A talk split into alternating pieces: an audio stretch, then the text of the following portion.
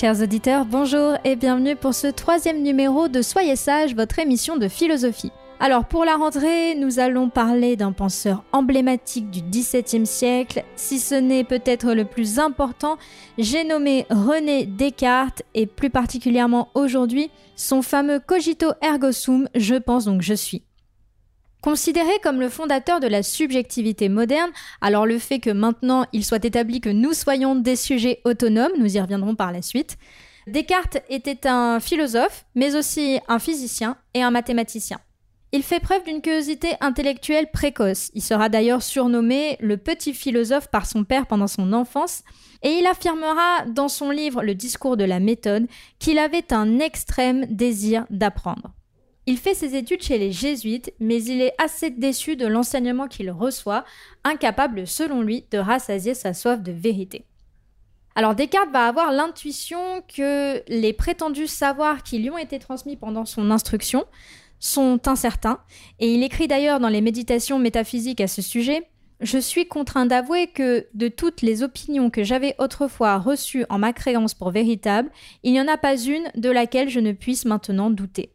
Il y a peut-être euh, dans les connaissances que Descartes a acquis jusque-là du vrai, mais aussi certainement du faux, un peu comme nous quand nous avons été à l'école de la République et qu'on en vient plus grand à réfléchir et à se questionner sur la fiabilité des connaissances qui nous ont été transmises.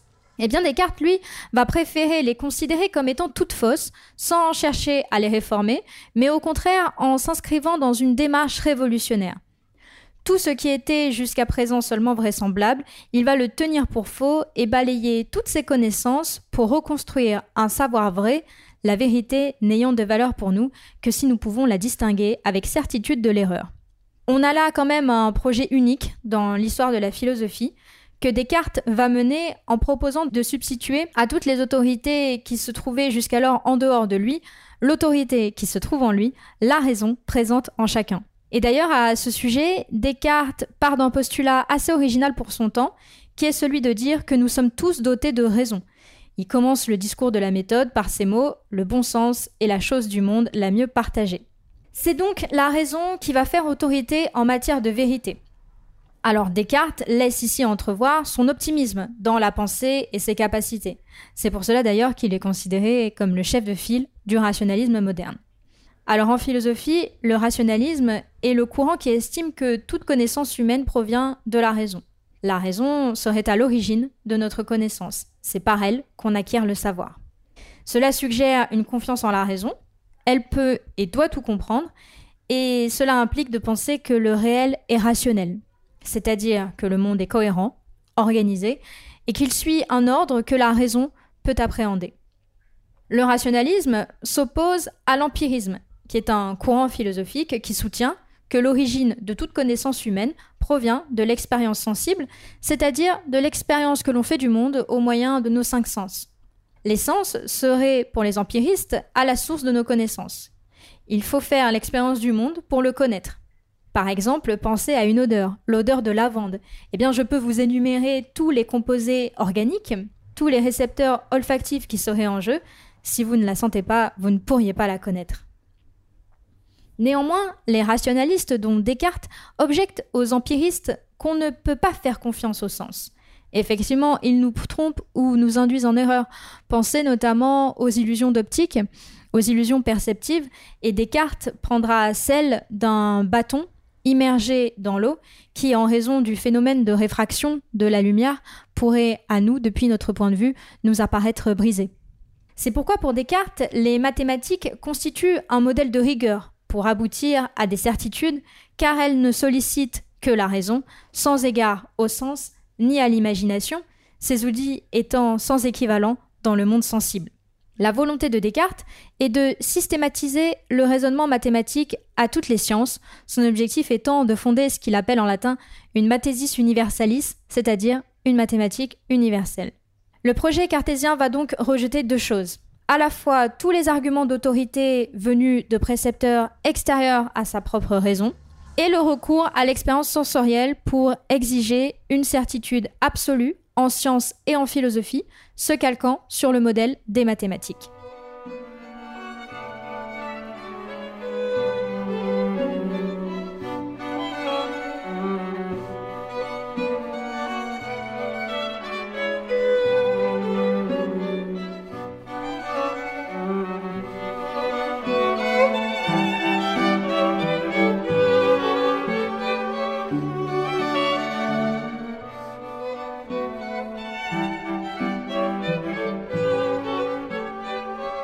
Revenons maintenant au projet cartésien de refondation du savoir au moyen du doute. L'extrait que nous allons commenter est un passage des méditations métaphysiques qui sont en fait une sorte de journal intime de l'esprit parti en quête de la seule vérité euh, certaine sur laquelle euh, le savoir euh, pourra se rebâtir. Descartes y parle à la première personne et nous invite à le suivre dans la progression méthodique de son itinéraire à la manière d'un exercice philosophique. Dans les méditations, sont au nombre de six, l'esprit erre d'abord dans l'obscurité du doute, comme nous allons le voir, à la recherche d'une lumière métaphysique, un repère, un ancrage auquel il pourra se raccrocher pour après reconstruire l'ensemble du savoir. Dans la première méditation, Descartes nous propose de le suivre dans un doute hyperbolique. Alors pourquoi hyperbolique? Eh bien parce qu'il va procéder à un doute exagéré, qui va tout remettre en question, y compris ce qui semble le plus intuitif. Doute hyperbolique et méthodique, puisque Descartes va l'appliquer volontairement comme une méthode, du grec méthodos, hein, c'est-à-dire une voie, un chemin, pour accéder à la vérité. Il emploie le doute, qui est initialement l'outil des sceptiques, le scepticisme étant une école de philosophie du IVe siècle avant Jésus-Christ, dominée par la figure de Pyrrhon, et qui soutenait qu'on ne pouvait pas atteindre de vérité et qu'on devait suspendre notre jugement en toute chose. Mais cet outil, il le retourne complètement dans la mesure où lui va l'utiliser comme un moyen pour parvenir à une certitude. Le doute de Descartes n'est pas le doute des sceptiques, puisqu'il a une fin, l'évidence, que l'on recherche. Alors dans cette première méditation, Descartes va d'abord commencer par douter du monde extérieur. En effet, on peut douter de la réalité du monde matériel qui nous entoure. Et d'ailleurs, c'est ça qui est quand même très déstabilisant en philosophie, c'est qu'on n'a aucun raisonnement valide qui nous conduit à la conclusion que le monde extérieur existe nécessairement. Il est hautement probable, compte tenu de nos nombreuses interactions, que la réalité autour de nous existe. Mais néanmoins, rien ne nous le garantit et on pourrait être, à l'instar de l'expérience de pensée euh, proposée par euh, le philosophe Hilary Putnam, un cerveau plongé dans une cuve, branché à des électrodes qui produiraient artificiellement la réalité. Et d'ailleurs, hein, le cinéma s'est emparé de ce problème euh, épineux, puisqu'on retrouve ça dans Matrix ou encore dans un film comme The Truman Show. Et Descartes, lui, va suggérer que nous pourrions être en train de dormir. On pourrait tout à fait être en train de rêver. En rêve, on ne soupçonne pas que nous pourrions être en plein sommeil et on prend pour, réel le scénario et le décor construit par notre cerveau. La réalité euh, peut donc faire l'objet d'un doute. Mais qu'en est-il des vérités mathématiques? demande Descartes. Il relève en effet que 2 plus 3 font 5, que l'on soit dans la réalité ou en rêve. Est-ce dire alors qu'elles existent réellement et qu'on ne pourrait pas douter d'elle Descartes propose alors, audacieusement, un argument un petit peu risqué pour son temps, qui est l'hypothèse d'un malin génie, c'est-à-dire un dieu mesquin, qui viendrait nous leurrer sur leur existence et irait même jusqu'à nous tromper sur l'existence de nos corps. Il écrit Je supposerai donc qu'il y a non point un vrai Dieu qui est la souveraine source de vérité, mais un certain mauvais génie, non moins rusé et trompeur que puissant, qui a employé toute son industrie à me tromper. Je penserais que le ciel, l'air, la terre, les couleurs, les figures, les sons et toutes les choses extérieures que nous voyons ne sont que des illusions et tromperies dont il se sert pour surprendre ma crédulité. Je me considérais moi-même comme n'ayant point de main, point d'yeux, point de chair, point de sang, comme n'ayant aucun sens, mais croyant faussement avoir toutes ces choses. Donc toutes ces choses qui nous apparaissent intuitives et en lesquelles on accorde notre confiance, eh bien Descartes nous dit qu'elles pourraient être créées par un malin génie qui s'amuserait à nous tromper. Il faut attendre la deuxième méditation pour que Descartes trouve enfin la vérité capable de résister à son doute hyperbolique et à l'hypothèse du malin génie. Nous lisons maintenant le passage qui va nous intéresser plus précisément puisque c'est celui où Descartes découvre enfin la première vérité indubitable. Je vous le lis. Moi donc, à tout le moins, ne suis-je pas quelque chose? Mais j'ai déjà nié que j'eusse aucun sens ni aucun corps. J'hésite néanmoins, car que s'ensuit-il de là? Suis-je tellement dépendant du corps et des sens que je ne puisse être sans eux? Mais je suis persuadé qu'il n'y avait rien du tout dans le monde, qu'il n'y avait aucun ciel, aucune terre, aucun esprit ni aucun corps. Ne me suis-je donc pas aussi persuadé que je n'étais point? Non, certes, j'étais sans doute, si je me suis persuadée ou seulement si j'ai pensé quelque chose. Mais il y a un je ne sais quel trompeur très puissant et très rusé qui emploie toute son industrie à me tromper toujours. Il n'y a donc point de doute que je suis s'il me trompe. Et qu'il me trompe tant qu'il voudra, il ne saurait jamais faire que je ne sois rien tant que je penserai être quelque chose. De sorte qu'après y avoir pensé et avoir soigneusement examiné toute chose, enfin il faut conclure et tenir pour constant que cette proposition je suis, j'existe est nécessairement vraie toutes les fois que je la prononce ou que je la conçois en mon esprit.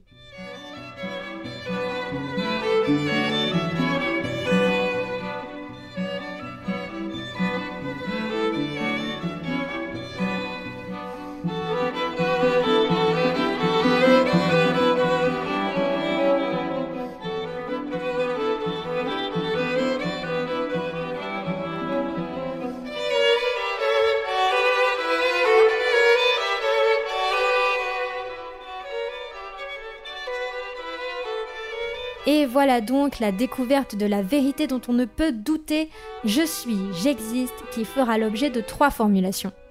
La première, qui est la plus connue, je pense donc je suis, dans le discours de la méthode, en latin cogito ergo sum. Cette proposition est, ajoute Descartes, si ferme et assurée que toutes les plus extravagantes suppositions des sceptiques ne sont pas capables de l'ébranler. La deuxième, je doute, donc je suis, dubito ergo sum en latin, dans la recherche de la vérité par la lumière naturelle. Et enfin, je suis, j'existe, celle que nous venons de lire dans les méditations métaphysiques. Alors on peut d'ailleurs y voir, à l'instar de certains amis de Descartes qui lui avaient fait la remarque à son époque, une réminiscence de saint Augustin qui écrit dans La Cité de Dieu si je me trompe, je suis, en latin, si enim falor sum, car celui qui n'est pas ne peut être trompé, et de cela même que je suis trompé, il résulte que je suis. Alors effectivement, Descartes le rejoint, si le malin génie nous trompe, eh bien, c'est qu'il trompe quelqu'un, nous-mêmes, autrement dit, que nous sommes. Et si je doute, c'est bien qu'il existe quelqu'un qui doute, et ce quelqu'un, c'est moi. Pour penser, il faut un jeu, compris non pas ici comme une donnée psychologique, c'est-à-dire mon moi individuel ou monsieur un tel, mais comme un sujet, en philosophie un être qui est le principe de ses pensées et de ses actions, à la différence d'un objet. C'est ainsi que Descartes découvre cette première vérité fondamentale. Il est absolument certain d'exister alors même que son corps et tous les objets du monde restent prisonniers du doute. Le je pense donc je suis devient la première certitude et par là la condition de toutes les certitudes à venir. Celle-ci n'a de sens qu'à être éprouvée en soi-même. Évidente, elle ne se démontre pas et s'aperçoit dès lors qu'on tourne notre regard en nous-mêmes. On touche ici un point fixe, une première prise métaphysique. Irréductible, incontestable, le je peut être conçu par soi indépendamment de toute autre chose. Pour Descartes, ce jeu est substantiellement immatériel, puisqu'il a pour essence la pensée. Je pense donc je suis signifie que Descartes définit l'homme comme une chose essentiellement pensante. Il écrit d'ailleurs à ce sujet Je fermerai maintenant les yeux, je boucherai mes oreilles, je détournerai tous mes sens, j'effacerai même de ma pensée toutes les images des choses corporelles, ou du moins parce qu'à peine cela se peut-il faire, je les réputerai comme vaines et comme fausses. Et ainsi, m'entretenant seulement moi-même et considérant mon intérieur, je tâcherai de me rendre peu à peu plus connu et plus familier à moi-même. Je suis une chose qui pense, c'est-à-dire qui doute, qui affirme, qui nie, qui connaît peu de choses, qui en ignore beaucoup, qui aime, qui est, qui veut, qui ne veut pas, qui imagine aussi et qui sent. Descartes démontre ainsi que l'expérience de la conscience que nous avons de nous-mêmes constitue la thèse la plus immédiate et certaine. On prend conscience que l'on est un sujet pensant et on découvre notre identité comme un jeu qui pense. À présent, Descartes sonde la vérité du cogito dans la troisième méditation pour en trouver d'autres. Il le décortique pour faire apparaître une certitude supplémentaire est la première altérité que Descartes découvre en dehors de sa propre conscience et avant même le monde extérieur, c'est Dieu. Comment? Eh bien, nous sommes des choses pensantes, nous l'avons dit, c'est-à-dire que nous avons des pensées. Et Descartes va les analyser. Certaines d'entre elles, comme celle de la perfection, qu'il relève dans le discours de la méthode, ou d'infini, plus proprement dans les méditations, ne peuvent pas venir de nous-mêmes ni de l'expérience que l'on fait du monde. En effet, nous sommes des êtres imparfaits et finis. On ne peut donc pas être nous-mêmes à l'origine de ces idées. et dans la nature, nous ne rencontrons pas plus la perfection ou l'infini. On peut donc en conclure que ces idées ont été placées dans notre esprit par le seul être parfait et infini qui soit, c'est-à-dire Dieu, éliminant d'ailleurs par là l'idée d'un Dieu trompeur, d'un malin génie qui nous duperait, puisque celui-ci serait parfait. Descartes écrit à ce sujet Il faut nécessairement conclure que Dieu existe, car je n'aurais pas l'idée d'une substance infinie, moi qui suis un être fini, si elle n'avait été mise par moi par quelque substance qui fût véritablement infinie. En disant que Dieu est parfait, on affirme qu'il cumule toutes les qualités. Or, l'existence est une de ces qualités. Effectivement, alors je m'excuse, je ne sais plus à qui j'emprunte cet exemple, mais si je vous racontais avoir trouvé l'homme parfait, l'homme beau, intelligent, drôle, et que j'ajoutais il n'existe pas, cela n'aurait pas de sens. Donc pour être parfait, effectivement, encore faut-il exister. Dieu, dans la mesure où il est parfait, ne peut donc pas ne pas être. On ne peut pas concevoir un être parfait qui n'existerait pas. Et c'est à partir de cette idée de perfection que l'on conclut à la nécessaire existence de Dieu. On pourrait, pour que ce soit plus clair, poser le raisonnement sous la forme d'un syllogisme, c'est-à-dire, pour reprendre la classification euh, d'Aristote, un raisonnement valide qui part de deux prémices pour aboutir nécessairement à une conclusion. Cela donnerait Dieu est un être parfait, or ce qui existe est plus parfait que ce qui n'existe pas, donc Dieu existe. Et je finis en vous dévoilant ce qui me semble être le plus émouvant en philosophie.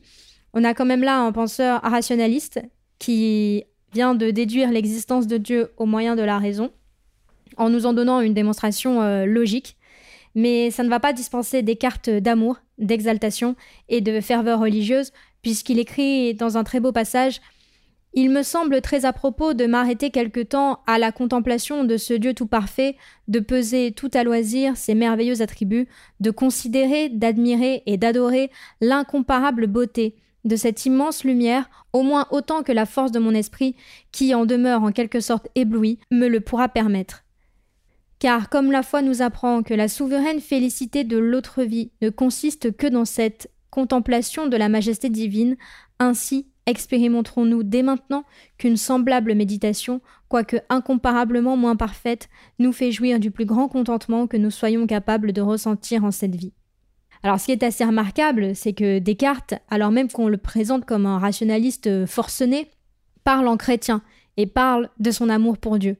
La raison philosophique et même mathématique qui découvre Dieu ne le découvre dans la pensée cartésienne pas simplement comme un principe explicatif du monde qui serait uniquement de l'ordre rationnel, mais comme un objet d'adoration et d'émoi. La raison n'est donc pas ici une faculté aride, sèche et froide, elle est celle qui accueille la foi, l'émotion et l'émerveillement. Je vous remercie pour votre écoute et espère euh, avoir partagé mon enthousiasme pour ce point de pensée de la philosophie euh, cartésienne. À très bientôt!